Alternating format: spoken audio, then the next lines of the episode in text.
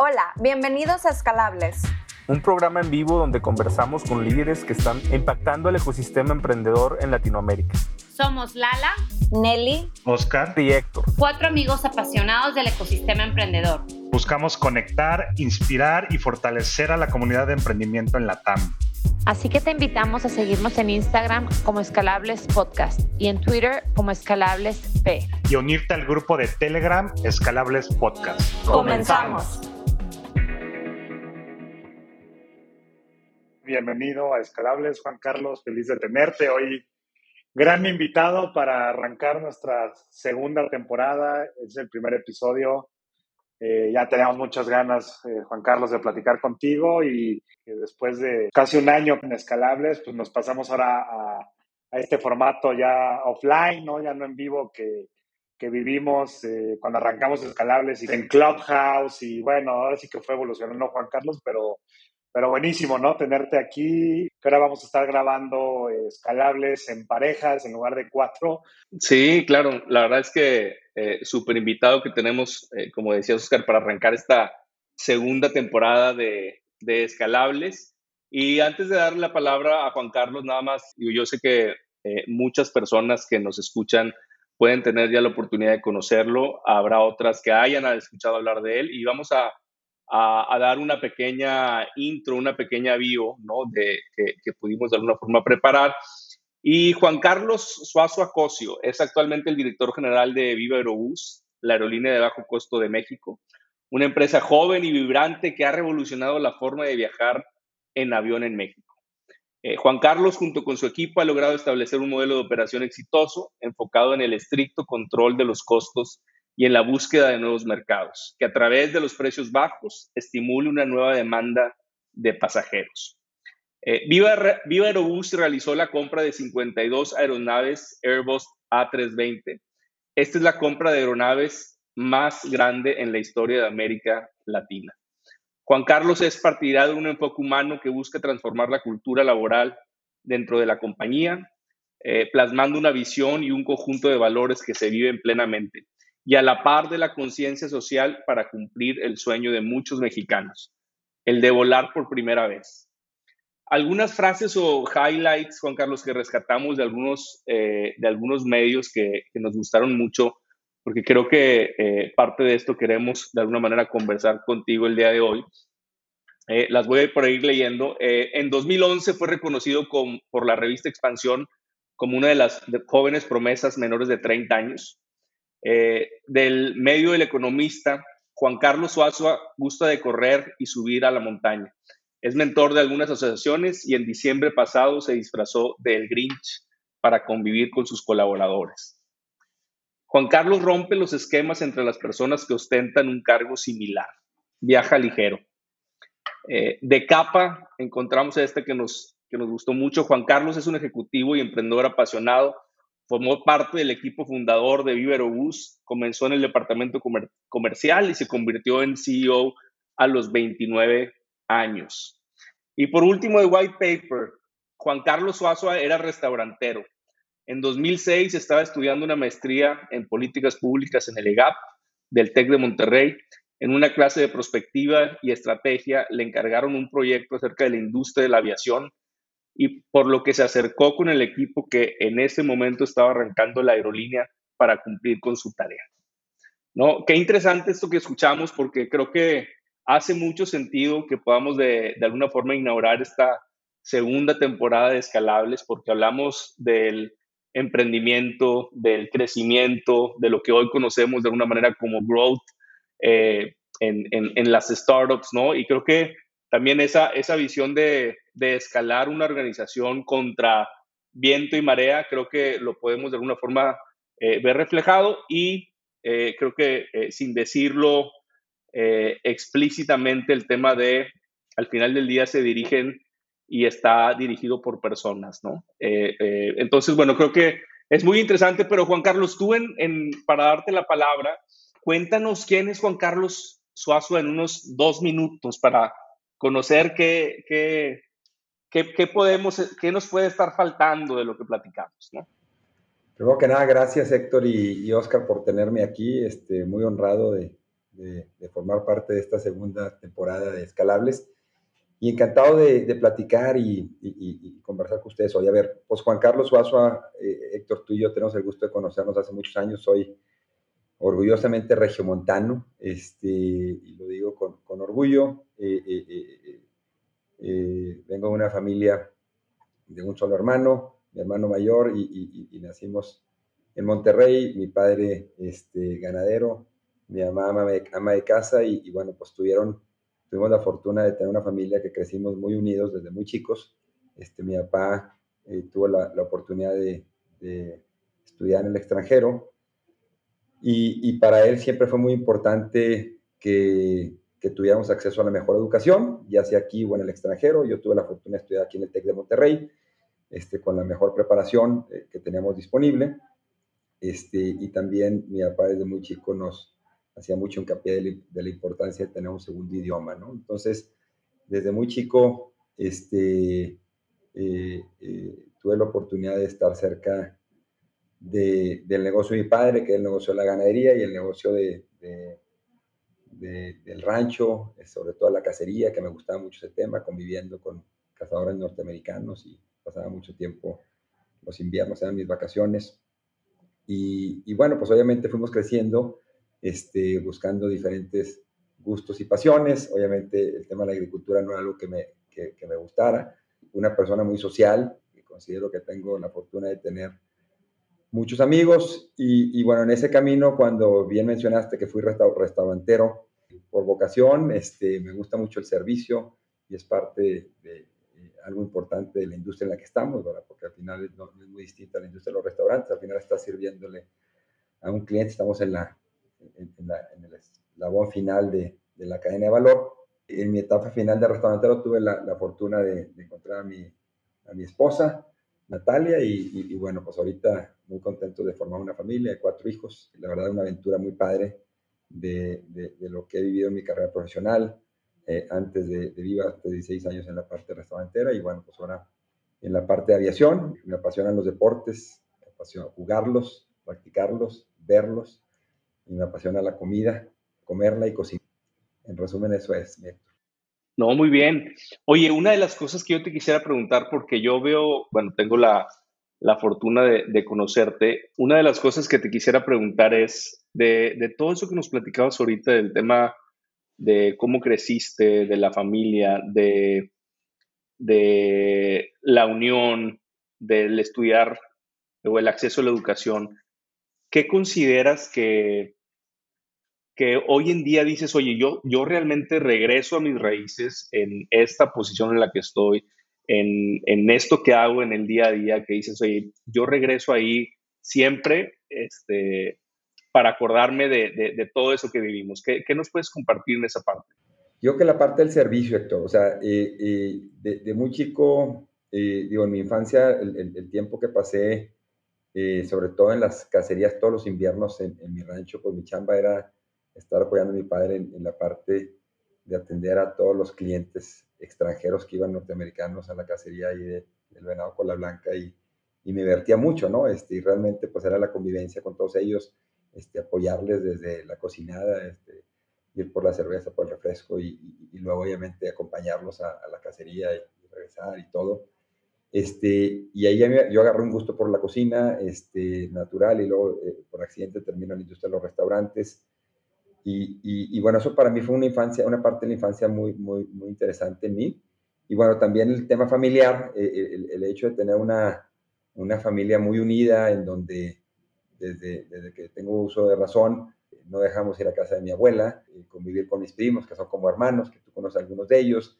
Y bueno, pues esa unión familiar, creo que si, como dice el dicho, children see, children do, si tú de, joven o de muy chico eh, lo ves y lo haces, bueno, pues de grande tú tratas de, de replicar eso, ¿no? Y, y, pues la familia creo que juega un, un papel muy importante en tu vida, independientemente de lo que hagas, ¿no? Y ese núcleo familiar, ahorita tu nueva familia, obviamente la que tú haces con la esposa, la pareja con la que decides formar el resto de tu vida, pero pues también eso te, refleja lo que tuviste de chico, ¿no?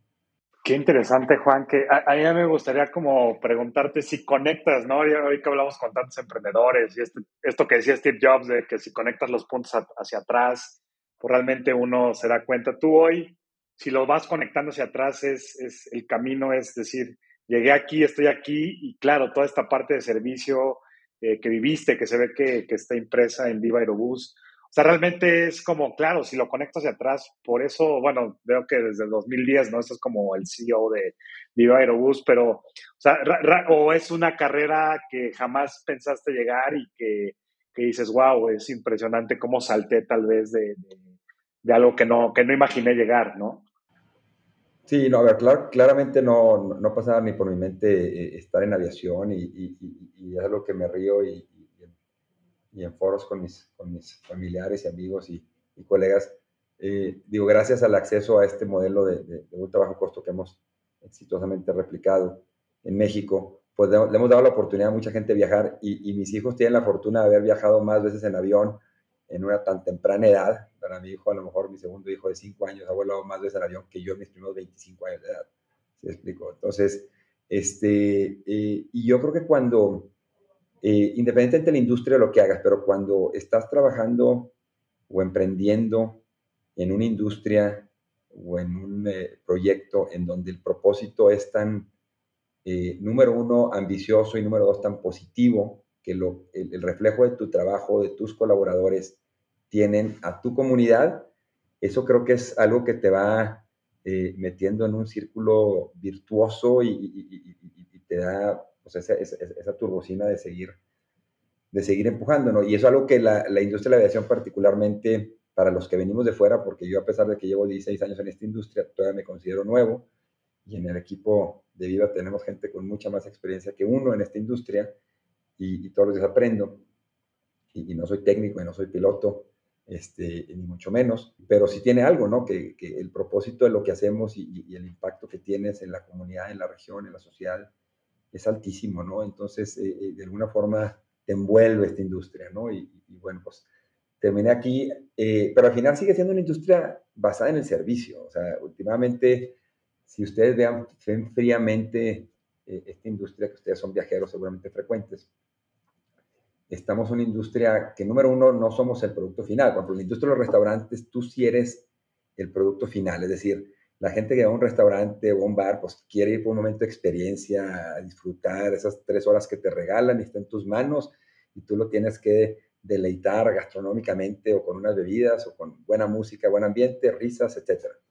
La industria de la aviación, tú eres un medio de un servicio de intermediación para el producto final, ¿verdad? Entonces nosotros tenemos bien claro que en la medida que hagamos mejor nuestro trabajo y logremos más dinero a nuestros clientes, van a tener más dinero disponible en su cartera o en su bolsa para disfrutar el producto final. ¿Cuál es el producto final? Unas merecidas vacaciones, ir a visitar a la familia, ir con la novia a escalar, ir a trabajar, todo eso, ¿verdad? Ese es el producto final y nosotros somos parte de ese journey, ¿no? Entonces, eh, al final estamos hablando de ustedes servir, ¿verdad? De, hacer las cosas y dar la cara a nuestros clientes y, y atenderlos en este eslabón, este, para que por cualquier razón que vayan, ya sea de trabajo, de placer, familiar, etcétera, médica, este, los atendamos, ¿no? Entonces, pues es algo que al final cuando tienes e, esa vocación de servir este, y, es algo que te gusta, eh, cuando estás en una industria que te permiten hacerlo, tener el contacto con el consumidor final, porque somos un B2C, ¿verdad? Este, pues te, te apasiona, ¿no? Fíjate, Juan Carlos, que platicábamos cuando estábamos preparando digamos que los puntos de conversación. Platicábamos de lo difícil incluso que también es el poder innovar en, en, la, en la industria o el sector, ¿no? Porque al final del día, pues tienes un avión que pediste o se empezó a crear hace años, ¿no? Y el mercado hoy en día es tan cambiante y hay mucha demanda eh, de tipos de pasajeros y todo de alguna forma eh, cambia, que al final la velocidad de reacción a veces te limita, ¿no? A, poder realmente innovar de una manera normal, como estamos acostumbrados a lo mejor ver en otras, eh, llamémosle startups o en otras industrias o sectores, ¿no? Eh, pero, pero creo que esa es, una súper buena pregunta para, para, ponerla sobre la mesa y decir, Oye, yo me imagino también que, que Viva Aerobús hoy en día se escucha muy fácil, ¿no? Todo el mundo lo escucha y todo el mundo lo conoce, ¿no? Pero empezar al final del día Viva Aerobús este, a irrumpir en, en, un mercado de organizaciones bastante establecidas, con muchos años, este, con sindicatos, con todo eso. ¿Cómo fue, de alguna manera, o cómo viviste ese, ese camino? A ver, sin duda, Héctor y Oscar, es una industria sumamente regulada. Es probablemente de las tres industrias más reguladas en el mundo, ¿no? La aviación, la industria nuclear, o sea, y por eso también es tan segura, ¿no? Porque hay tanta regulación detrás que es lo que hace que sea el medio de transporte más seguro eh, hoy, hoy eh, que existe, ¿no? Entonces, al haber tanta regulación, eh, a veces muchas de las innovaciones tardan más tiempo, ¿no? Y por ende es que, por ejemplo, si pensara ahorita hablar de un avión 100% eléctrico, tamaño de los que operamos, pues no está a la vuelta de la esquina como están viendo ya los autos 100% eléctricos, ¿no? Este, que eventualmente va hacia allá, pero, pero tiene una innovación. Cada vez que cambia el avión, eh, eh, eh, pueden tardar, es un R&D a lo mejor de 15, 20 años, ¿no? Un movimiento pequeño en las turbinas, en el diseño del avión. Y, y, y, la industria como tal, efectivamente, es una industria muy complicada que tiene tantos incontrolables como precios de turbocina, como tipos de cambio, como temas de, efectivamente, como mencionaba, sindicatos y muchas otras cosas, que históricamente ha sido una industria que, si ustedes agarran la industria de la aviación en los últimos 100 años, las aerolíneas públicas que han cotizado en los mercados de valores, es una industria que tiene una rentabilidad negativa, ¿no? Había, había un dicho famoso, hay un dicho bien famoso de, bueno, dos, uno de ellos de, Richard Branson, que decía, eh, eh, how do you become a millionaire, ¿no? Es decir, start with a billion dollars and then start up an airline, ¿no? O sea, porque es, es una de las industrias más fáciles para perder dinero, ¿verdad? Y, la otra que dijo Warren Buffett en, en, su reunión anual de, de, inversionistas, Shareholders Meeting, ¿no? que hace cada año ahí en Omaha, este, en 2008, 2009, por ahí, eh, dijo, o sea, eh, palabras más, palabras menos, dijo, pues si eh, no hay una industria tan complicada como la industria de la aviación que requiere muchísimo capital para crecer, este, muchísima complejidad y luego da muy poquito o, nada de dinero. Y dijo, si hubiera habido un, capitalista visionario que hubiera estado el día del Kitty Hawk, del primer vuelo, ¿verdad? Con los hermanos Wright, y le hubiera dado un tiro a uno de ellos, nos hubiera hecho un favor a muchos inversionistas por la cantidad de dinero que hemos perdido, ¿no? Este, y, la verdad es que sí, o sea, históricamente es una industria que, ha perdido muchas fortunas, que ha perdido mucho dinero, que las aerolíneas tradicionales tradicionalmente eh, tienen márgenes más pequeños. Luego llega esta revolución de las aerolíneas de bajo costo con el modelo que nosotros tuvimos a replicar podemos hablar de él. Este, y, y, y al final, pues, ¿por qué existen las aerolíneas? Pues por, por todos los beneficios eh, eh, eh, y consecuencia que trae esta industria, ¿no? Entonces, es una cadena de valor muy desbalanceada en, este, en, el, estricto sentido que quien, quien hace el servicio final, ves, las aerolíneas tienen los márgenes más pequeños de toda la cadena de valor. Los fabricantes de aeronaves, fabricantes de turbinas, los GDS, los OTAs, los aeropuertos, todos tienen márgenes más altos que las líneas aéreas no es muy normal. Tú te das otras industrias y quien está al final de la cadena de valor tiene mucho más leverage en toda la cadena para atrás, ¿no? Entonces, pues sí es muy complicada, pero bueno, al final eh, eh, es una industria clave para, para, el turismo, para la conectividad, para la competitividad, para los negocios y simplemente para, para la calidad de vida de las regiones, ¿no? Entonces, ¿qué, qué, vinimos a hacer? Pues vinimos a, a implementar un modelo de negocio que, que está aprobado, que se, que se eh, reinventó eh, la aviación eh, en los años 60, 70 en, en, Texas con Southwest Airlines y luego se, se perfeccionó en los años early 80s en, en, en, Europa con Ryanair. Y bueno, tuvimos la fortuna de que la familia Ryan vino a invertir a México, este, encontró a un socio ideal, que, que es el grupo YAMSA, que es el grupo de transporte terrestre más grande del país, y bueno, pues aquí empezó esta revolución y fue cuando empezó el proyecto, ¿no? Está súper interesante, Juan, porque justo es lo que, o sea, lo acabas de describir, ¿no? Es bajos márgenes, todo lo que cuentas, ¿no? Que claro, es, es evidente y ustedes lo saben. Y, y, y, si nos pudieras explicar como más ese propósito, ¿no? Lo que dices, oye, se ve que vive en ese propósito, conectar, mover, transforma la vida de la gente, ¿no? En, negocios, a nivel negocios, a nivel personal, es ¿cómo, es Viva? ¿Cómo es el progreso que hoy tiene Viva? Porque, digo, para mí que yo soy, como dices, usuario de, de, este tipo de transporte, pues es como que no tengo ese, ese pad, nada más me acuerdo de un Viva antes y de un Viva hoy, ¿no? Y, y ¿cómo es eso? O sea, hoy qué es Viva y cómo fue esa evolución. Y, te, y te me voy un poquito para atrás, te voy a platicar cómo llegamos al propósito, ¿no? Este, eh, eh, y, recordar los orígenes. O Viva, Viva inicia con una pequeña inversión eh, de, de, esta, de este JV que, de 48 millones de dólares, que puede parecer una suma muy grande, pero para una aerolínea es como empezar una startup ahí con, con este, 2 mil dólares, ¿no? O sea, para esta industria es muy poco dinero. Y, y bueno, la verdad es que fue, fue una época complicadísima. la verdad es que la crisis del 2008 con el precio del combustible se fue a los 150 dólares el barril, tronaron aerolíneas como palomitas en todo el mundo y, fue época complicadísima. Nosotros como organización pues pasamos bastante hambre y bastante frío viéndolo este, fríamente y, eso creo que nos dio esa frugalidad en el manejo de los costos y el buscar hacer más con menos porque sabíamos que no iba a haber ahí como que un papá rico decir vamos por otro cheque y aquí le van a meter y, y sabíamos que lo que había es lo que teníamos y teníamos cuatro aviones viejos, eh, habíamos empezado con dos este, y teníamos que sacarla, ¿no? Entonces, eh, eh, aunque ya no somos un startup, todavía tenemos algunos componentes de startup, pero en los early days de Viva, pues fue un fighting for survival, ¿no? Sobre todo los primeros años. Obviamente ya 2009 fue el primer año de utilidades y desde, desde entonces hemos tenido utilidades todos los años, salvo el 2020, que fue el año catastrófico para la industria de la aviación, ¿no? de, la pandemia. Este, y, bueno, tal fue el fanatismo del modelo de bajo costo y, la, tuvimos la fortuna de, estos socios que menciono, que, que, todos los que iniciamos con la compañía en los early days, nos enfocamos tanto, tanto, tanto en asegurarnos que tuviéramos el costo más bajo. Así, todo lo que tenemos que hacer, replicar ese modelo de Ryanair, ese modelo de ultra bajo costo, porque sabíamos que en esta industria, si no tienes el precio, no puedes ganar.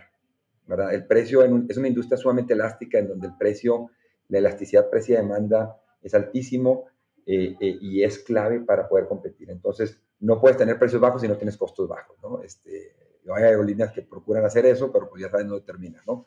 Este, tienes que tener, tener la forma de sustentarlos. Entonces, nos enfocamos mucho en eso, Oscar, y, y creo que hasta se nos pasó la mano porque durante muchos años, que esta es la primer viva que te acuerdas, eh, efectivamente te ofrecía boletos muy baratos, pero fallamos en muchas cosas, ¿no? Este, dejamos al cliente a un lado, lo olvidamos. Eh, me acuerdo todavía que los socios de Ryan nos decían, a ver, tú enfócate en el costo, en mantener los precios muy bajos, en sacar los vuelos puntuales y forget everything else. O sea, los clientes van a llegar. Si tú tienes vuelos puntuales y el costo, puedes tratar mal al cliente y ahí va a estar, ¿no? Y literal, Ryanair tenía una reputación de que no tenía un buzón de servicio al cliente, la gente, los clientes llevaban sus cartas y, llegaban ahí a un, tambo grande, o sea, eh, porque realmente era tan importante el costo, ¿verdad? Y así estuvimos nosotros hasta que tuvimos un wake-up call en, 2013 con la llegada de las redes sociales y nos dimos cuenta que el, que el costo no era suficiente, que teníamos que poner al cliente en el centro de las decisiones, que había muchas decisiones, que había muchas necesidades del cliente que podíamos atender sin impactar nuestros costos.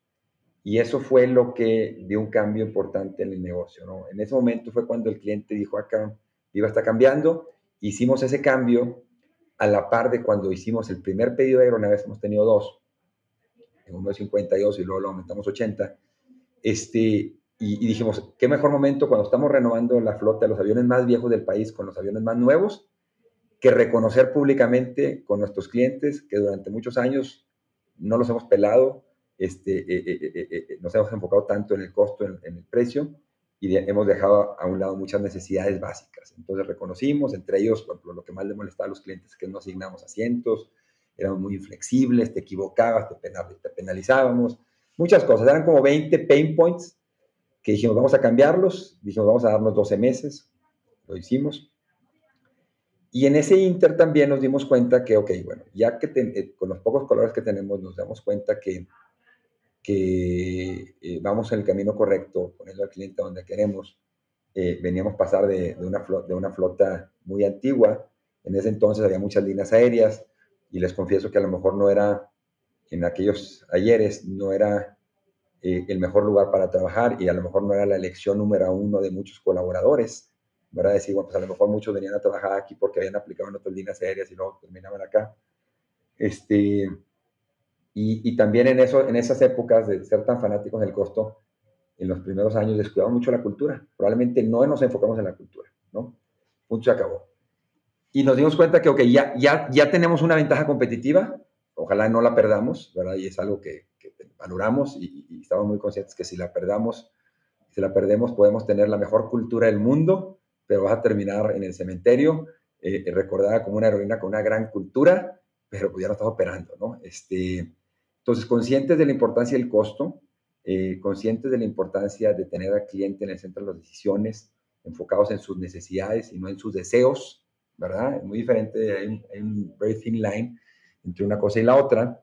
Dijimos, bueno, pues ahora sí, ¿qué, qué puede ser ese difer diferenciador? Que al final, pues las aerolíneas todas buscan tener la mejor tecnología, los mejores aviones, obviamente los mejores márgenes, etcétera, pero pues pocos lo pueden hacer diferente y es con la gente, ¿no? Y ahí es donde realmente dijimos, vamos, nos tenemos que dar un buen clavado en el tema de la cultura y creo que para poder tener una cultura sólida tienes que empezar con ese propósito.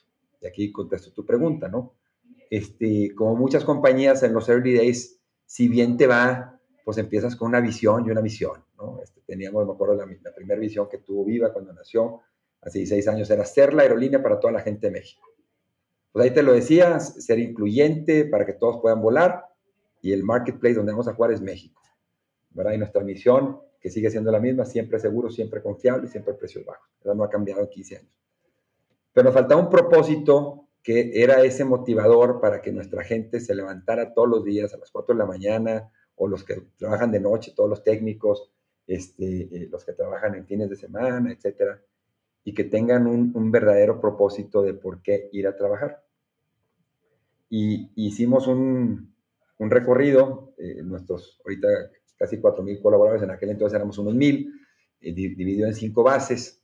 Eh, ¿Por qué? Porque muchos de nuestros colaboradores están en las bases, ahí trabajan, ahí viven, es decir, alguien, nosotros no, no pernoctamos aeronaves fuera, entonces tenemos tripulaciones que su casa es Cancún y ahí tienen a su familia y ahí empiezan su jornada y ahí termina, ¿no? Este, no están en Monterrey o México, etc. Entonces fuimos a hablar con toda nuestra gente y, y, escuchando qué es lo que los movía, qué es lo que eh, les motivaba a ir a trabajar todos los días, nos dimos cuenta que eh, la industria en la que estamos tiene un propósito muy poderoso y el modelo de negocio en el que nos enfocamos en la industria que operamos, que es un modelo de ultra bajo costo, en donde podemos ahorrarle a nuestra gente para que tenga más dinero para gastar en lo que vale la pena, que no es el avión, sino es el destino final, es la familia, eh, dimos con un propósito que consideramos súper poderoso, que es en Viva Aerobús queremos permitirle a la gente que se divierta, haga negocios y se conecte con sus seres queridos con la constante reducción en el costo del transporte aéreo. Constante reducción en el costo del transporte aéreo. Y eso es todo lo que buscamos todos los días. ¿De qué forma podemos ser más eficientes como aerolínea? Comprando tecnología, aviones más grandes, aviones más eficientes, con nuevas turbinas, este, eh, eh, nuevas formas de operar, nuevas formas de vender, de comercializar, etcétera, etcétera, etcétera, para que nuestros clientes puedan tener tarifas más competitivas. Y si eso lo logramos todos los días, el negocio puede crecer muy fácilmente, puede escalar, ¿verdad? La gente regresa, la gente repite. Obviamente tienes que cuidar todo el servicio, por supuesto, este, la puntualidad, por supuesto, pero el precio eh, al final está dentro del propósito. Y cuando nuestra gente conecta, que sabe que lo que hace todos los días está permitiendo que mucha gente vaya y venga y conecte y se case y, este, se divorcie y vaya, y, y, mil, mil experiencias pasan gracias a la aviación. ¿Se explico? Entonces, eso es lo que nos une y nos conecta con algo que, creemos que es un propósito este, pues muy poderoso en una industria que el outcome, yo respeto todas las industrias y, y, a lo mejor hay algunas industrias en donde a lo mejor el producto final este, eh, puedes producir felicidad, de los, eh, ¿cómo se llaman? Los speech de marketing, de muchos bienes de consumo que tenemos, pero a lo mejor el outcome en sí, pues a lo mejor no te, no te beneficia la salud, si explico, etcétera, ¿no? Pues aquí, aquí sí, sí, hay, sí hay un verdadero eh, eh, valor agregado a quien usa este servicio y más si le ahorras dinero, ¿no? Claro, y, ¿sabes qué me encanta? Porque este famoso MTP, ¿no? Que se habla en las startups del Massive Transformative Purpose y no, no había escuchado, Juan, como, o que tú conectaras, porque obvio, lo obvio es mejores costos, eh, bajar precio, operar mejor, pero cuando hablas de tema de cultura es algo novio, ¿eh? Yo, y Héctor y yo lo hemos hablado, yo he visto morir empresas escalando por este tema, ¿no? Porque todo se empieza a descomponer y no sabes por qué, si sí tienes vendedores, tienes un buen producto, pero hay algo, ¿no? Entonces, y al final termina tocando a tus clientes, ¿no? Entonces, esta parte de cultura que la toques me, llama mucho la atención, porque al final nace también del de liderazgo, ¿no? Al final tiene que conectar con lo que le hace sentido a, la cabeza de, Viva. Incluso por ahí yo te iba a preguntar, porque claro, en este cambio que vive, ¿no? Que dices que, no, no, sabía las fechas, no tenía, pero ahorita que lo tocas es a partir de cuándo empieza a cambiar. Eh, incluso creo que lo conectan hasta con el mensaje de la marca, ¿no? Es decir, oye, como, como yo como cliente me siento volando también aquí, ¿no? Que yo creo que es otra de las cosas que igual es como al aire, ¿no? Heterogéneo, es decir, si es barato, si hay buen servicio, pero como yo también me siento comprando, viajando y diciendo que viajo con Viva. Y eso es algo que es un feeling ahí, no, sé qué, qué, sensación te da o qué, qué nos puedes decir como esa parte de conectarlo con el mensaje y la marca, ¿no? Claro, y, al final creo que la marca de una compañía, de una empresa, pues tiene que ser el reflejo de la cultura, ¿no? O sea, no puedes tú querer decir, hacer algo a tus clientes y, de, adentro no vivirlo, ¿no? Entonces, uno de nuestros valores, de nuestros cinco valores, es la diversión y se tiene que percibir que somos una marca divertida, ¿sí explico? Obviamente estamos dentro de una industria regular, pero eso no significa, eso no significa que no podemos hacer las cosas diferentes. Entonces, tú, tú te subes un avión de nosotros, vas vas a escuchar muy seguido que los eh, compañeros sobrecargos y los compañeros eh, eh, en cabina, los pilotos, pues de repente se inventan unos chistecillos, ¿verdad? Este, muy común y, en muchas otras líneas aéreas a lo mejor no les permitirían. Aquí al contrario, lo fomentamos. Y luego ves, por ejemplo, los nuevos uniformes que sacamos de nuestros sobrecargos, tan padrísimos, que no nada más es, es lo que visten. Y, y, fue un cambio importante que hicimos con todo el tema de diversidad e inclusión, que les dijimos, queremos que ustedes se sientan como están yendo a trabajar, este, eh, eh, eh, como estuvieran en casa, ¿no? Entonces, el que trae tatuajes, quiero que lo presumas, ¿verdad? Y, te puedes remangar la camisa y enseñar el tatuaje. Y el que trae aretes de colores o el pelo de color, no pasa nada. No tienes que traer el pelo remangado con, ya sabes, pobrecitas, algunas de las compañías sobrecargos de otras aerolíneas, pobrecitas, se le está cayendo, el, o sea, si lo quieres traer suelto, lo puedes traer suelto. Si quieres traer aretes, si quieres traer pelo de color, este, you name it, ¿verdad? Si quieres portar, eh, eh, eh, somos muy abiertos en el tema de diversidad e inclusión, y si quieres portar cualquier símbolo con el que tú te sientas identificado, lo puedes hacer y con mucho gusto, ¿verdad? Hoy te quieres ir en tenis al trabajo, nuestros sobrecarros, les dimos unos sneakers para el que no quiere usar tacón o zapato, ¿sí explico? cosas de esos, hay que hacerlo divertido, pero también conectar con la calidad de vida de nuestra gente y con, pues, con el trato que queremos que sientan eh, eh, eh, dentro, ¿no? Entonces, la marca al final, y, bueno, ya cuando hablas con el pasajero y cómo tratas de conectar y comunicar con los mensajes, por supuesto, pues quieres, quieres que te consideren por varias razones. Una es precio, otras son aviones nuevos, otros son vuelos directos sin escalas, ¿verdad? que son parte de la propuesta de valor que ofrecemos. En lugar de que tengas que conectar, pues te llevamos directo de, Mérida a Toluca, abrimos por ejemplo este viernes, eh, o Mérida, Monterrey, etcétera, sin tener que pasar por Ciudad de México. Este, y, muy importante que tú conectes, que sientes que vives a alguien que te está ayudando a conectar con tus seres queridos, a conectar este, eh, con esa diversión que estás buscando, ese weekend getaway, ¿verdad? Este, ese viaje de negocio, soy una pyme, nos gusta mucho hacer negocio con las pymes, con las startups, yo creo que somos la aerolínea favorita de las startups, ¿verdad? Porque el startup lo último que quiere es cuidar la lana que trae, la poca lana. Pues si van a poder viajar, viajen. Por eso hicimos una alianza hace poquito ahí con Rappi, con la tarjeta Rappi, tenemos un avión este, pintado de Rappi. Y con muchas startups trabajamos y se fijan en, las cosas que hacemos y vendemos. Estamos constantemente incorporando partners de startups que, que hacen un approach con nosotros y les damos la oportunidad y nos gusta, ¿no? Este, eh, probar este, y a veces aprendemos más nosotros de ellos que, que viceversa. Oye, y esto, esto qué bueno que lo, que lo sacas, Juan Carlos, porque creo que, digo, yo, a mí me tocó también, tuve la oportunidad de conocer eh, las oficinas de, de Iberobús cuando estaban en, en, Insurgentes, ¿no? Era ya, ya hace algunos años y creo que al final del día había una congruencia de, como comentabas hace ahorita, oye, de, de, de nuestro objetivo en ese momento de bajo costo, eh, etcétera, ¿no? Pero ahorita que comentas, oye, intentamos hacer eh, pues muchas cosas, intentamos eh, sumar de alguna forma startups, nuevos procesos, cambios. O sea, al final del día, eh, conversando esto también internamente platicamos, oye, es que han hecho tantas cosas tan rápido, ¿no? En, y como lo platicábamos ahorita, en una industria donde se mueve realmente también bastante lento, que pues al final del día, decías tú, ya no somos una startup, pero creo que hay muchas hay muchas cosas de manera interna que se siguen comportando como si fuera de alguna forma eh, una startup. No es un establishment o no es un eh, corporate eh, business, ¿no? Que, que, de alguna manera está ahí. ¿Cómo, cómo se vive adentro realmente? ¿Qué vemos? Este, o, o, cómo podemos hablar de esto, de lo que sucede en Viverus?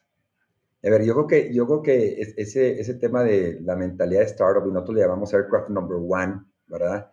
este, el, siempre recordarnos de ese avión de 25 años de edad, el primero que tuvimos, fue un avión muy viejo, en donde la pasamos bien complicado, pero era cuando todo el mundo hacía de todo y en donde tenías que tomar decisiones y, con muy poca información y tenías que tomar decisiones para sobrevivir porque la competencia está feroz y demás.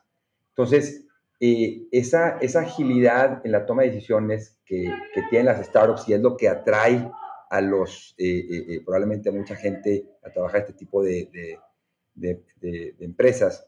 Es algo que las empresas conforme van creciendo, creo que el enemigo número uno de las empresas en crecimiento es la complejidad, porque conforme tú creces en una empresa, trae complejidad y la complejidad trae burocracia. ¿Por qué? Porque conforme va creciendo una empresa y, y, y van metiendo más políticas, procesos, procedimientos y todo esto que muchas de esas son genuinamente necesarias, pero en muchos casos entorpecen a las organizaciones.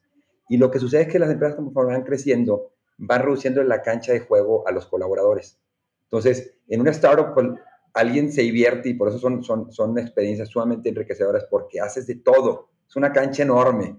Nadie te va a decir no te salgas de ahí, te fuiste a la cancha de lado, al contrario, vete tres para allá y síguele, maestro. Y las empresas grandes, los 9 to 5 jobs, lo que hacen es que se, las canchas se hacen bien chiquitas y la gente dedica mucho tiempo a muchas políticas y procesos que, que no son de calidad, agregan cero valor al cliente, pierden mucho tiempo y además están cuidando la espalda para que no lo vayan a regañar. Entonces, dentro de Viva hemos procurado, ¿verdad?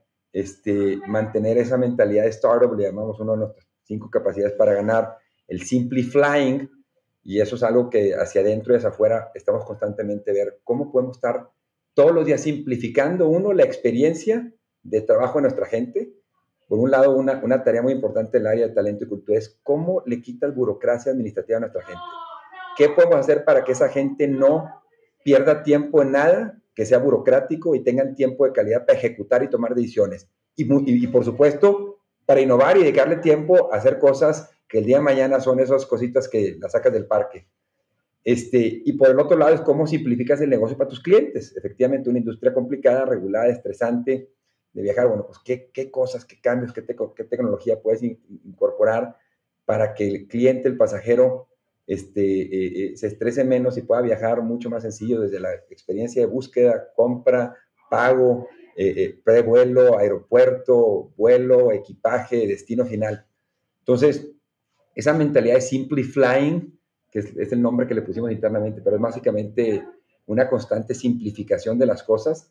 Este, es más, por muchos años teníamos una, un KPI, este, todos los eh, directores de la compañía, que cada, cuando pensábamos que nos habíamos hecho muy, muy, muy pesados, durante dos años dijimos, bueno, a ver, cada trimestre, cada, cada gerente, cada director tiene que identificar alguna política o algún procedimiento que esté obsoleto y tienes que matarlo o tienes que quitarlo, o tienes que rediseñarlo, ¿verdad? Y cosas tan sencillas como, por ejemplo, no sé, las típicas empresas que tienen la política de gastos de viaje, ¿no? Entonces tú te das de viaje y luego regresas y tienes que llegar a llenar formatos y te tardas ahí, y luego pegando ahí los tickets y te metes una odisea, ¿verdad?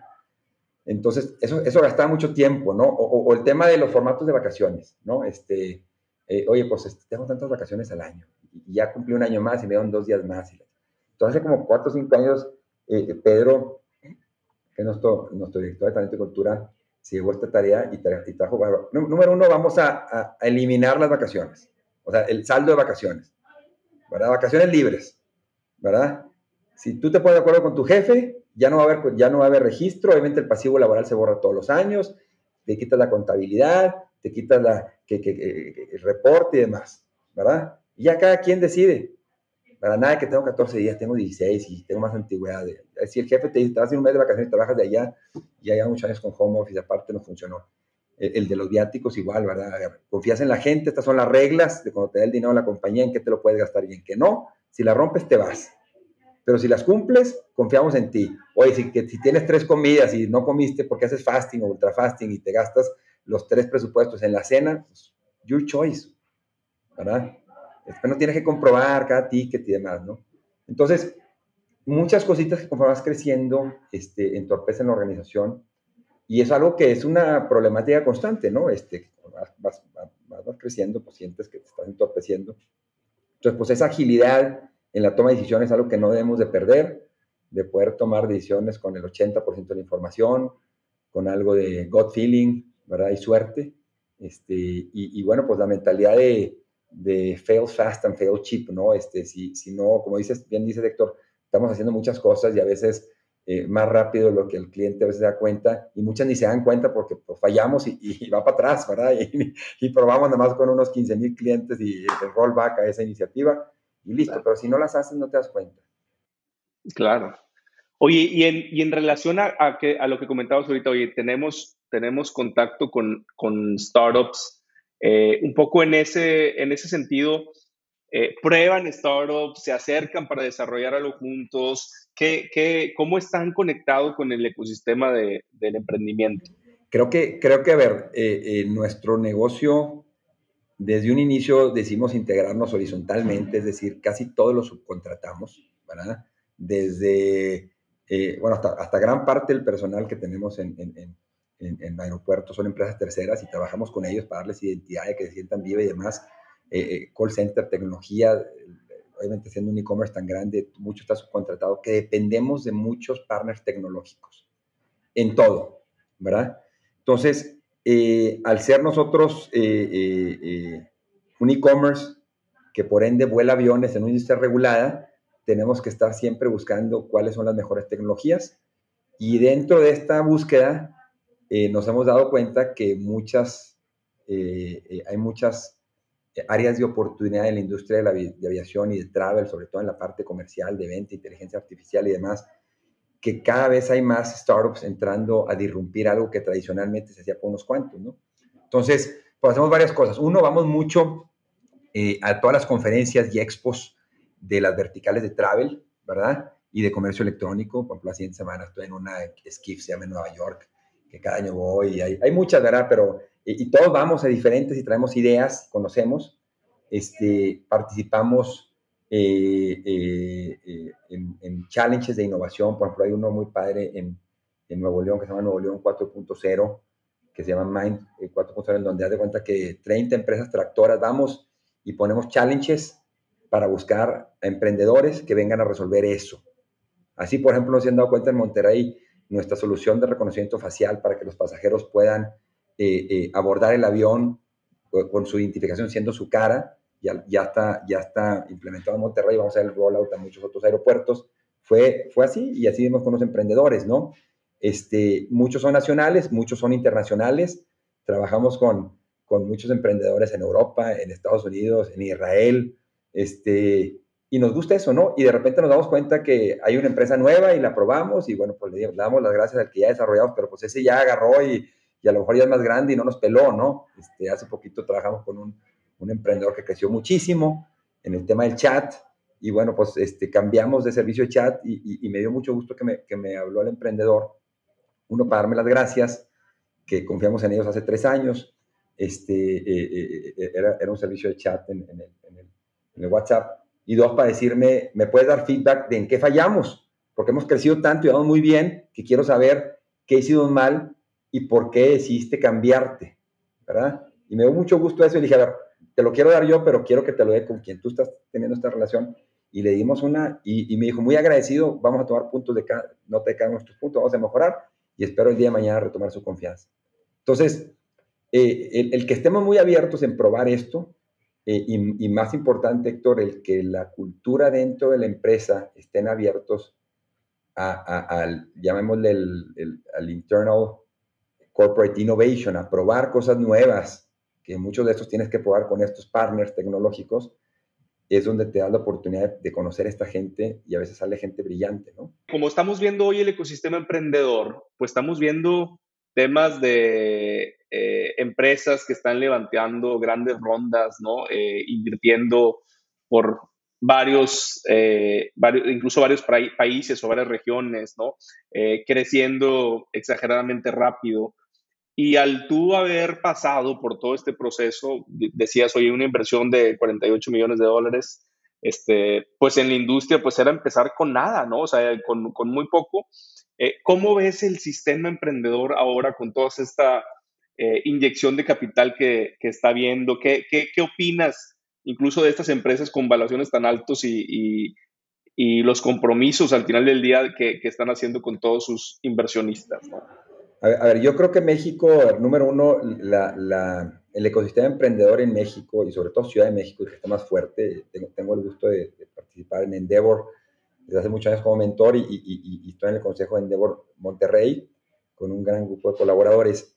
Y, a ver, hemos visto muchas cosas. Número uno, llegó el capital de riesgo al país, ¿verdad? Que por muchos años no existía, ¿verdad? Entonces, obviamente todos los fondos, lo que están haciendo, pues muchos eh, VCs tipo Rogelio Los Santos y, muchísimos más que están viniendo en diferentes niveles. Unos entran en early stage, eh, eh, eh, semilla y otros ya en las primeras rondas y demás. Eso, quieras o no, era la parte importante que faltaba para, este, para, para desatar el, el, el, ecosistema, porque antes muchos de estos emprendedores pues se topaban con pared, ¿no?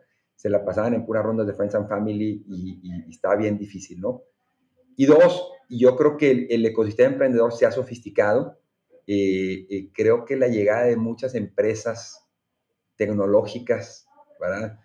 Si nosotros nos consideramos una empresa, nos consideramos una empresa de tecnología, eh, bueno, pues obviamente hay muchas más. La famosa Linio Mafia, ¿no? Por ejemplo, a ver, tengo, tengo el, ejemplo de Bernardo Cordero, que, que es ex Linio, y luego estuvo trabajando con otros tres años en Viva, y luego nos renunció en Viva porque con una presentación de PowerPoint eh, levantó 20 millones de dólares, ¿no? Y ahorita está, haciendo lo de Flat. Este, y como esos hay muchos más, ¿no? Y, he tenido el privilegio de conocer a muchos chavos que, número uno, tuvieron la oportunidad de trabajar en algunos e-commerce en México, ¿verdad? Que se formaron muy bien ahí. Eh, muchos de ellos también la, oportunidad de, vivir experiencias fuera, estudios, eh, muchos de los e-commerce que ves en México, pues, o sea, no es, un, no es una es una réplica, versión 2.0 de algo que funciona muy bien en países más maduros y que aquí se tropicaliza, ¿verdad? O sea, por ejemplo, lo que hizo Kavak, en mi opinión, es admirable porque eh, no nada más la compra-venta de carros, sino todo el tema del financiamiento, lo hicieron muy bien, que a lo mejor en Estados Unidos eso, pues, ¿quién iba a pensar que financiar un carro usado, no? Este, y, fue lo que muchos que, que, vienen aquí a México, o sea, el modelo de ultra bajo costo de Viva, pues eh, eh, en Estados Unidos y en Europa, pues es muy sencillo. Tú pones un comercio electrónico y el 100% de tus ventas las vendes con tarjeta de crédito. Pero cuando llegas a Latinoamérica te das cuenta que, que la penetración de tarjeta de crédito es, bajísima, ¿no? Entonces nosotros hace 15 años, bueno, hace 12 para ser exactos, tuvimos que innovar y fuimos la, el primer comercio que aceptó pagos de una venta en línea en OXO. En OXO tú podías, eh, tú, podías recibir pagos de, un recibo de la luz y llegas ahí, te los escaneaban y pagabas. Pero ningún comercio podía reservar, imprimir un código de barras, ir ¿verdad? Y bueno, pues eso ya hoy te puedes recibir en todos lados, ¿verdad? Bueno, y de ahí se vino toda la revolución de pagos, fintechs, este, y todas las demás verticales, ¿no? Eh, sobre todo la de travel, que la que nosotros estamos, y nosotros muy metidos, hace poquito financiamos un, un estudio de la industria de travel tech, este, y todos los emprendedores que están en México. Este, y me da mucho gusto ver esa curiosidad eh, eh, de, de, muchos emprendedores que o están haciendo su modelo, lo están replicando o, simplemente es, algo totalmente nuevo, pero con el apoyo de todos los VC rounds. Ahora, creo que vienen épocas bien difíciles, ahorita con la subida de las tasas de interés, y, ahorita es cuando más la comunidad emprendedora va a necesitar apoyo de sus eh, financial sponsors, de los demás emprendedores. Este, ¿Por qué? Pues porque mucho de este dinero este, se va a encarecer y probablemente eh, eh, van a, va, a va, a dejar de haber dinero disponible ¿no? para negocios de crecimiento exponencial sin, sin, sin, sin rentabilidad inmediata o, en el corto plazo. Pero yo creo que está muy maduro, o sea, eh, comparado con otros años, ¿verdad? Obviamente lejos de cómo están países desarrollados. Este, a mí me gustaría ver más buenísimo, Juan, me encanta como la visión que pones, que ves. Yo también creo que al final el ecosistema emprendimiento, bueno, pues tú que estás tantos años atrás, yo igual, ¿no? O sea, como dices, hace 10, 12, que empezaba Rogelio, que empezaba la gente del VP, ¿no? Ahorita que dices de la mafia. Todo el mundo habla de la mafia, de la Rappi Mafia, pero la primera mafia fue la de Niño, no fue la de Rappi, ¿no? este, Bernardo, El Oso, bueno, pues como 50 empresas, ¿no? Sí, o sea, todo este ecosistema de mafia yo creo que es muy importante y tú que lo ves desde Endeavor y demás, y sí creo, al final mucho capital se va a quemar, se va a perder, es parte de la innovación, ¿no? Este, de apostar por cosas, de, de, moverse rápido, de... O sea, yo, yo, creo que es mucho lo que viene a cambiar fondos internacionales también y, y hacer mucho, ¿no? Al final yo creo que para tener más, pues se tienen que fallar más, ¿no? Es un tema de estadístico. A mí me gustaría saber ahí, por ejemplo, Viva o tú están tal vez invirtiendo en startups, están trabajando, pero algo que digas, oye, estamos invirtiendo, nos interesa, nos ha llamado la atención. Ahora que están todos estos corporate ventures, ¿no? Que, que están, o ¿cómo ves tú ahí? A ver, Viva, Viva directamente no ha invertido, nuestro grupo de accionistas sí invirtió en una startup Exlinio, de hecho se llama reservamos eh, eh, eh exlinios, eh, dos gente brillante, Sebastián y Andrés, que es una inversión que, que, hicieron ahí en esa empresa y lo están haciendo muy bien en la industria de, de, travel, sobre todo una OTA para venta en línea de boletos de autobús y un software as a service muy importante que ya lo están escalando en muchas partes de Latinoamérica para empresas de autobús, ¿no? tipo Revenue Management, Dynamic Pricing y otras cosas. Este, eh, Viva como, como tal, nosotros no hemos invertido en startups. Este, invertimos mucho tiempo en desarrollar startups que nos den, ¿cómo se llama?, un servicio. O sea, les dedicamos tiempo a startups para desarrollarlas. A lo mejor si lo ves, pues a lo mejor invertimos con contratos para darles la oportunidad de trabajar en algo, ¿no? Que a lo mejor pues, no es lo mismo decir te invierto y a ver cómo te va. Es decir, te quiero probar, este, aunque estés chiquito y demuéstrame que puedes hacer y, y, crecemos juntos. Y así hemos crecido con muchos, ¿no? este, unos con los que seguimos y otros con los que ya en el camino, este, a lo mejor nos hemos cambiado o whatever, ¿no? Este, y, bueno, pues es parte de, ¿no? Claro. Oye, yo, yo regresando un poquito, un poco lo que hemos platicado, decir, oye, pues realmente, o al final del día, eh, Viva nació como una startup con baja inversión, con grandes retos, eh, hubo una disrupción en el mercado y en los players que hoy en día ya había, ya, ya, había eh, o existían en ese momento, ¿no? Y hoy en día, eh, si no me equivoco, Viva Aerobús es la aerolínea que más pasajeros transporta, ¿no? Creo que tiene la flota más grande. No, somos la segunda aerolínea del mercado doméstico este, y, la, y, y la tercera flota en tamaño, pero es la aerolínea de mayor crecimiento.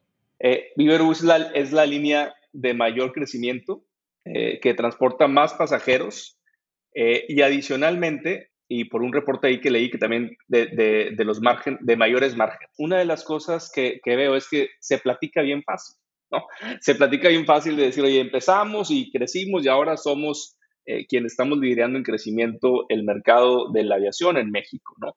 Pero, pero realmente estoy seguro que, que que ha habido grandes aprendizajes, fallas como nos platicabas ahorita y, temas de cultura, etcétera.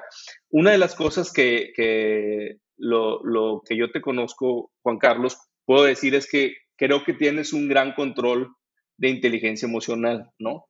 Y a lo mejor una de las cosas que quiero yo preguntarte es, platícanos o cuéntanos un poco de esas, porque sé que el, el camino no ha sido fácil, pero cuéntanos de esas, alguna, alguna anécdota que dices, oye, esto se nos está, se nos está cayendo, esto, este, necesitamos hacer algo, necesitamos reaccionar. Eh, estoy seguro que debe haber muchas por el tipo de industria en la que, en la que están, pero cuéntanos algo que, que, que por ahí te acuerdes que te, que te dejó marcado, ¿no? A ver, yo creo que hemos tenido muchas crisis, es una industria de crisis. Llevo 15 años, casi 6 años en esta empresa, de cuando arrancamos.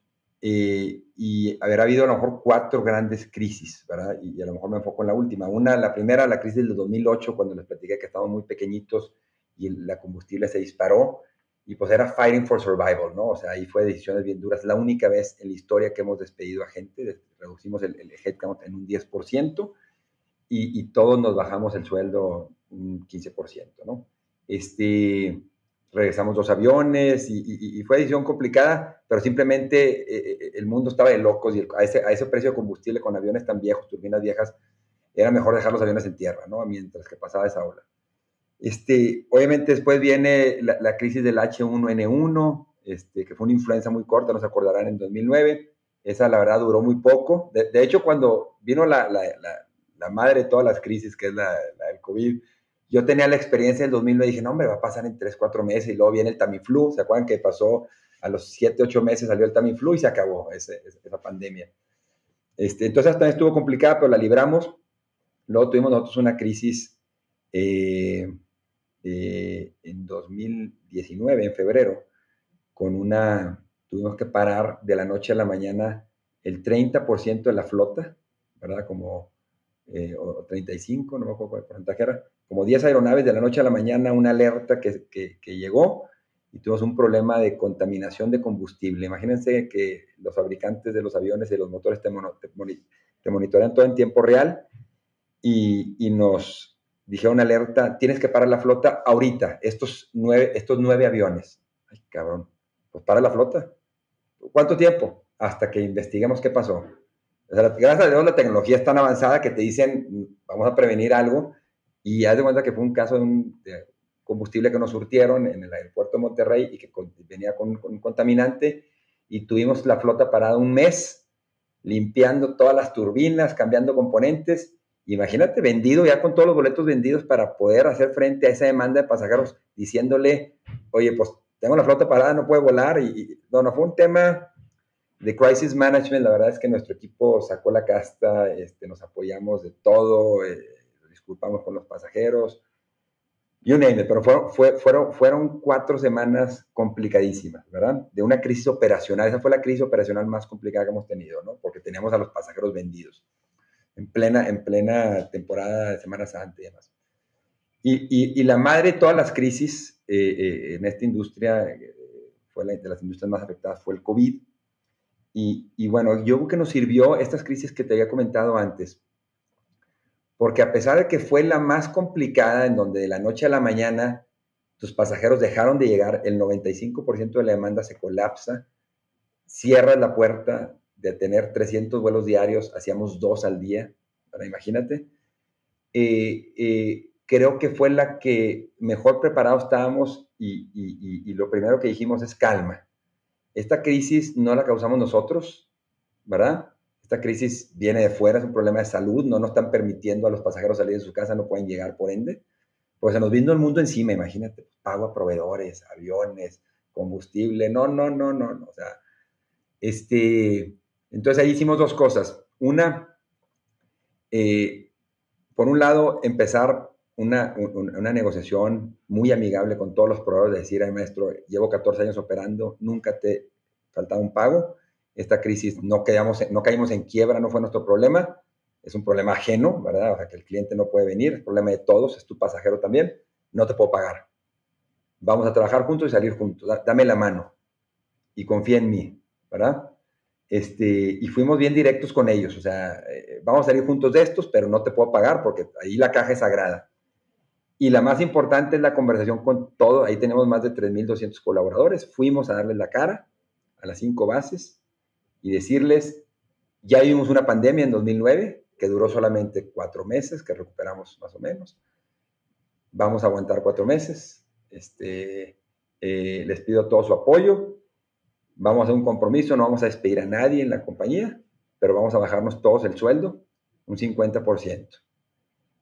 Y todos los directivos un 75%, por tiempo indefinido, y a toda la gente que gane menos, que esté en la, parte de abajo, no les vamos a tocar el sueldo, porque si alguien que ya está con el salario más bajo no le puedes tocar porque le vas a pegar a sus necesidades básicas. Pero con el compromiso de que nadie se va. ¿Estamos? Estamos.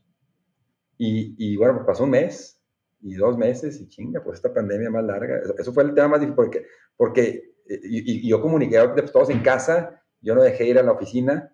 Este, ¿Por qué? Porque imagínate, era bien difícil decir, estamos en home office, pero todos los pilotos trabajando, ¿verdad? Y, los que tenían que ir a volar y los técnicos de mantenimiento teniendo que ir a arreglar las aeronaves todos los días. Entonces dije, vamos a ponernos una meta.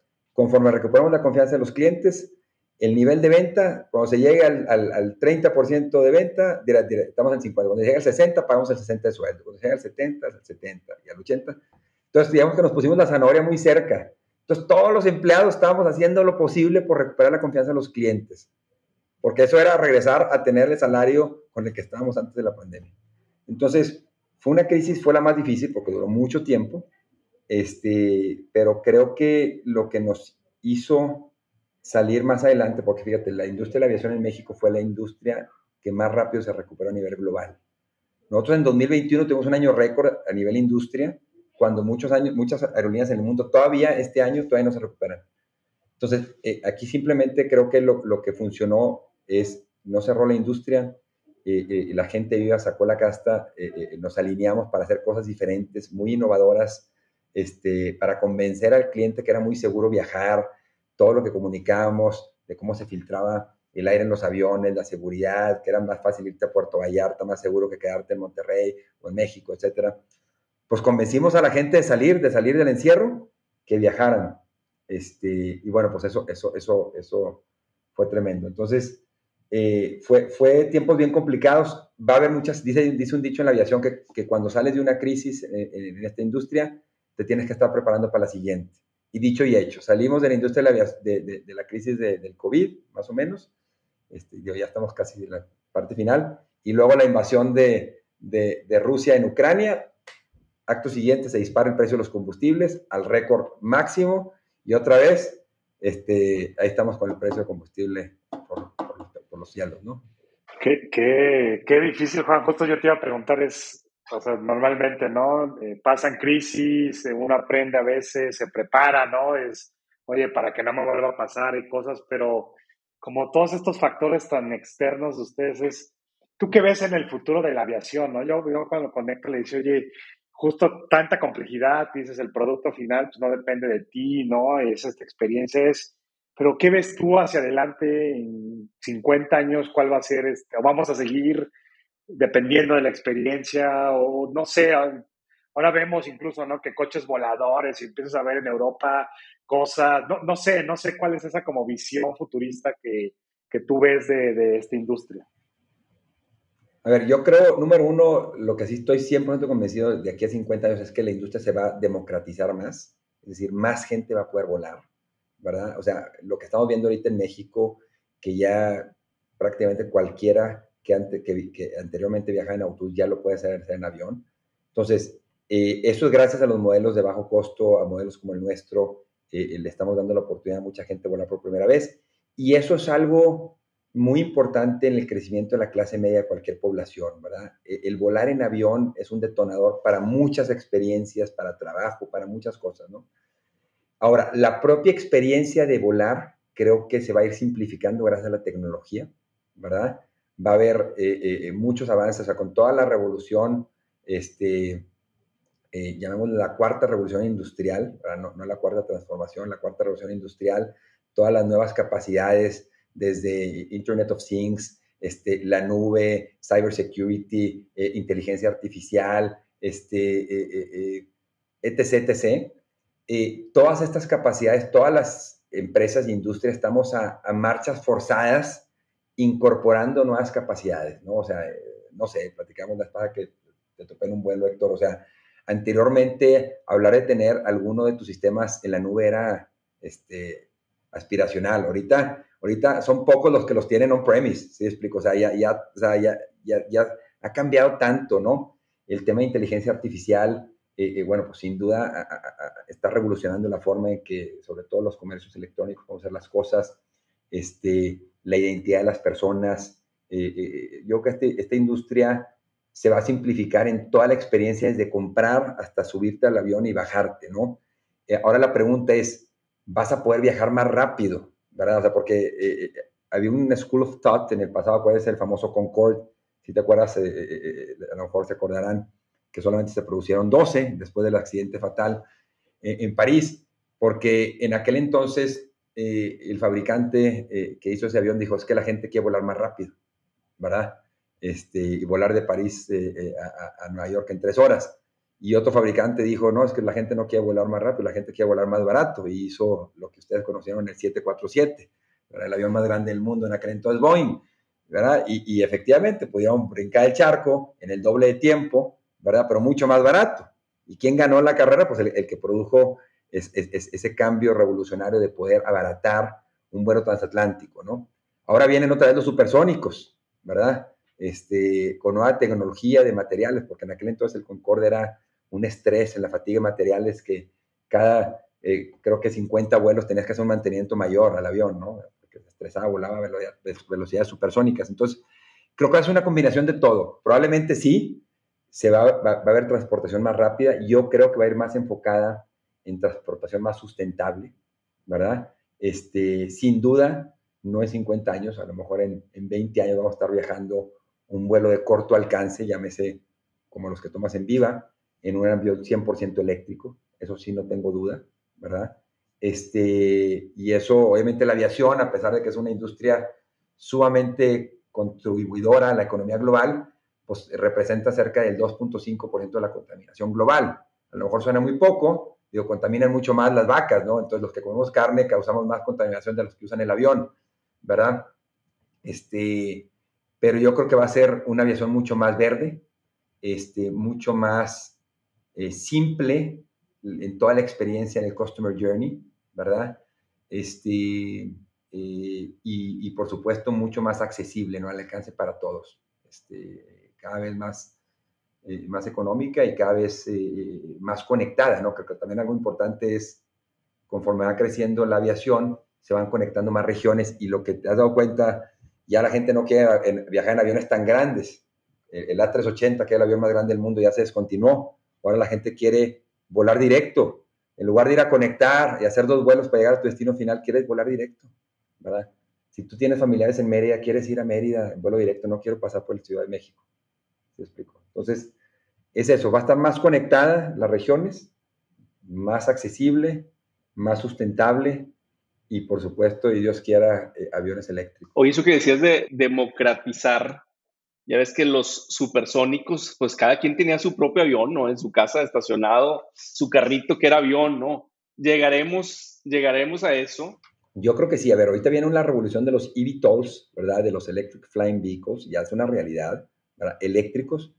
Eh, hay muchas eh, startups, como hablamos ahorita, que han levantado cantidades obscenas de dinero en modelos de negocio que están en papel. Unos cuantos ya tienen el prototipo eh, yo creo que la, la, la, industria de movilidad aérea eh, urbana, llamémosle lo que hacen hoy helicópteros en, en, en, en, grandes urbes como Sao Paulo, como Ciudad de México, como Nueva York, como estas grandes, donde el tráfico es, es complicado, ese muy rápido vamos a empezar a ver estos eVTOLs que van a empezar a reemplazar a los helicópteros. Esto probablemente en los, en los siguientes 10 años. ¿verdad? Este, ahora que si el día de mañana alguien lo va a poder tener, y así como tienes paneles solares en tu casa, vas a poder tener un mini helipuerto chiquito para estacionar ese, ese taxi urbano, pues probablemente, ¿no? Como, como también se ha democratizado, hay que ser realistas, la aviación privada, la aviación civil privada, este, eh, eh, ya hay muchos aviones eh, privados al alcance de todos, para los que les guste la aviación, puedes ir a comprar un Cessna, eh, nuevo por este, 300 mil dólares, a lo que te cuesta a lo mejor un carro de última generación, ¿no? Oye, Juan, me, me encanta, digo ya también para ir cerrando, Fíjate que ahorita que me quedo pensando en lo que conectas producto, experiencia, revolución, tecnología, yo no sé si alguien está pensando, o sea, me quedo pensando dónde hay demasiado estrés en esto. Y yo creo que ese es en los aeropuertos, ¿no? Este tema de, bueno, es más, parece que esto de pedir un Uber que ya es imposible del aeropuerto y que se vuelve, o sea, no sé si hay alguien que sé que no depende de las aerolíneas, pero es, oye, ¿cómo hago la experiencia? No del vuelo, porque creo, como dices, reconocimiento, subir rápido el avión, o sea, todo esto que depende mucho a veces de ustedes, ¿no? Eh, de la aerolínea, pero alguien está pensando en la experiencia del aeropuerto, decir, oye, no necesito estar tres horas antes, puedo llegar, o sea, que realmente es lo que de repente le mete demasiado estrés a un viaje, ¿no? Este tema, no sé, ¿qué te has pensado tú por ahí?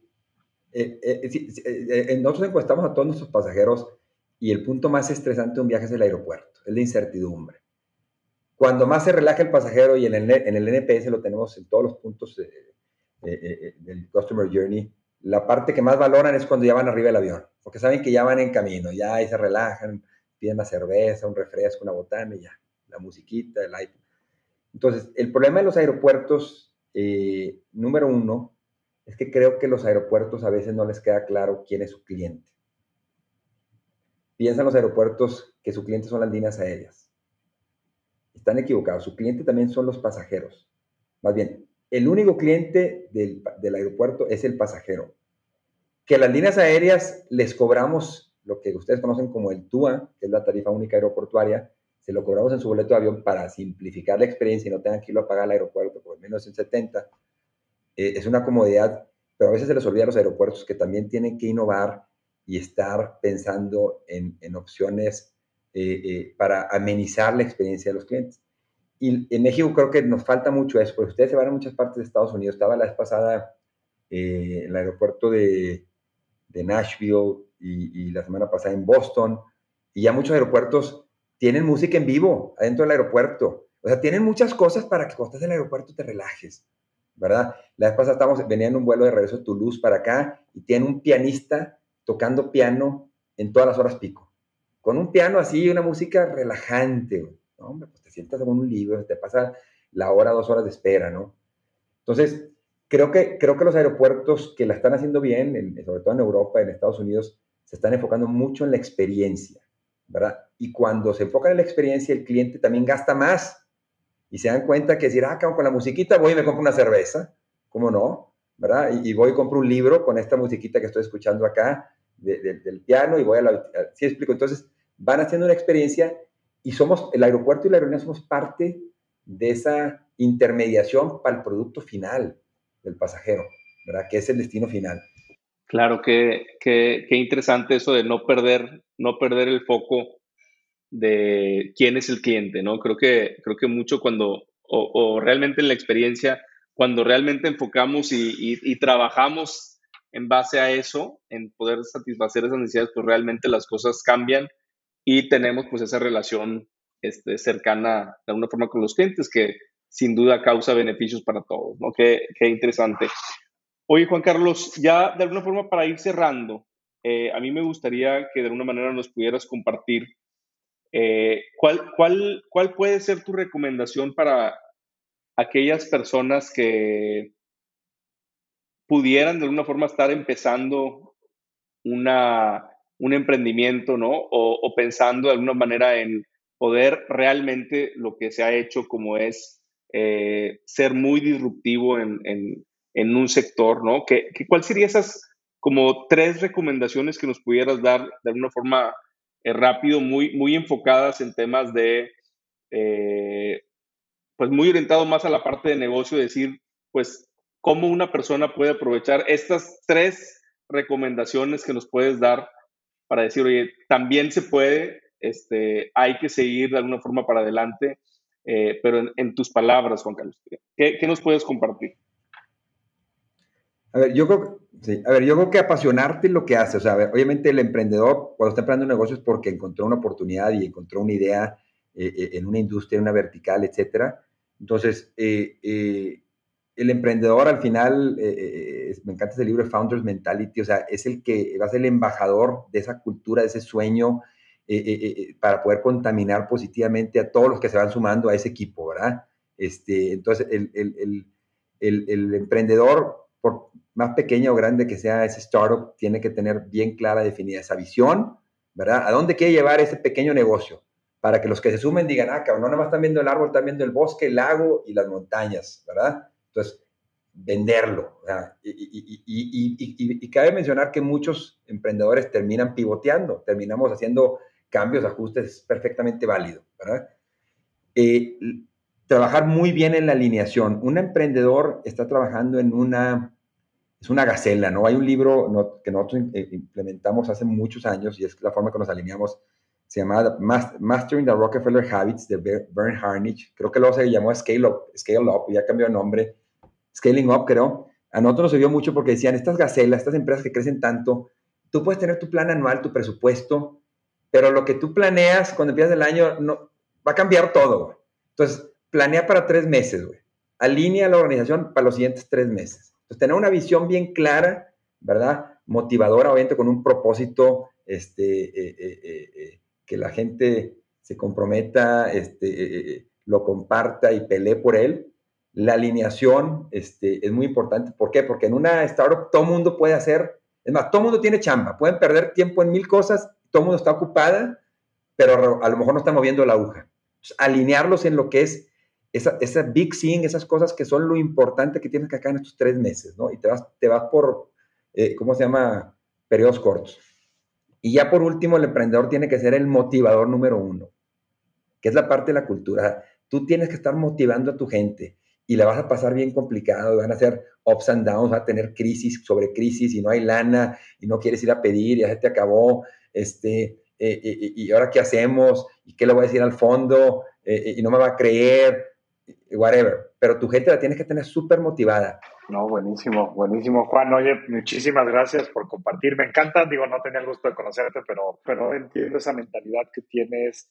La verdad, como de founder, de mucha agilidad, de cultura, de leadership. Digo, yo no conocía mucho de la industria de aviación, por ahí me he aventado algunas otras entrevistas y, y el cambio, yo creo que la mentalidad del mindset es una de las partes más core para esto se ve que está reflejado en ti y me encanta cómo se refleja en lo que hoy es Viva, ¿no? Entonces, felicidades por esa agilidad y por ese, eh, pues por lo que han logrado, ¿no? Que es gente, clientes, impacto con el propósito, me encanta. No, pues muchas gracias, Juan Carlos, por, por la oportunidad de platicar contigo. Creo que sin duda eh, lo traíamos ahí en, en, la lista, ¿no? Habíamos platicado, eh, porque creemos que, como decía Oscar, hay un hay un viva de antes, ¿no? Y hay un viva ahora y, creo que ha cambiado, ha cambiado mucho la percepción de, las personas en, lo que es la marca y pues creo que no nada más es la percepción, sino también los resultados. Entonces, vemos que, se han hecho por ahí grandes cosas eh, y realmente te agradecemos el tiempo de poder compartirlas con todos los que nos están escuchando, porque creo que sin duda eh, la industria o el sector no es fácil el crecimiento no es fácil, el pasar de, comentados ahorita, de mil a cuatro mil personas, pues también no es fácil y eso nos, nos habla mucho de, lo que platicamos ahorita, que tiene que ver con, la cultura, que tiene que ver con eh, el, darles el empowerment a la, gente, ¿no? Eh, todo esto que de alguna forma no se trabaja si no es a través del liderazgo o el, leadership de, de quien está al frente, ¿no? Así que muchas gracias por el tiempo, eh, muy contentos de poder compartir esto contigo, con, la audiencia eh, y muchas gracias. Pues encantado, Oscar y, Héctor, qué gusto estar con ustedes, participar aquí y bueno, pues a seguir emprendiendo, que hay grandes oportunidades en nuestro país, ¿no? Muchísimas gracias, que estén muy bien todos y nos escuchamos pronto.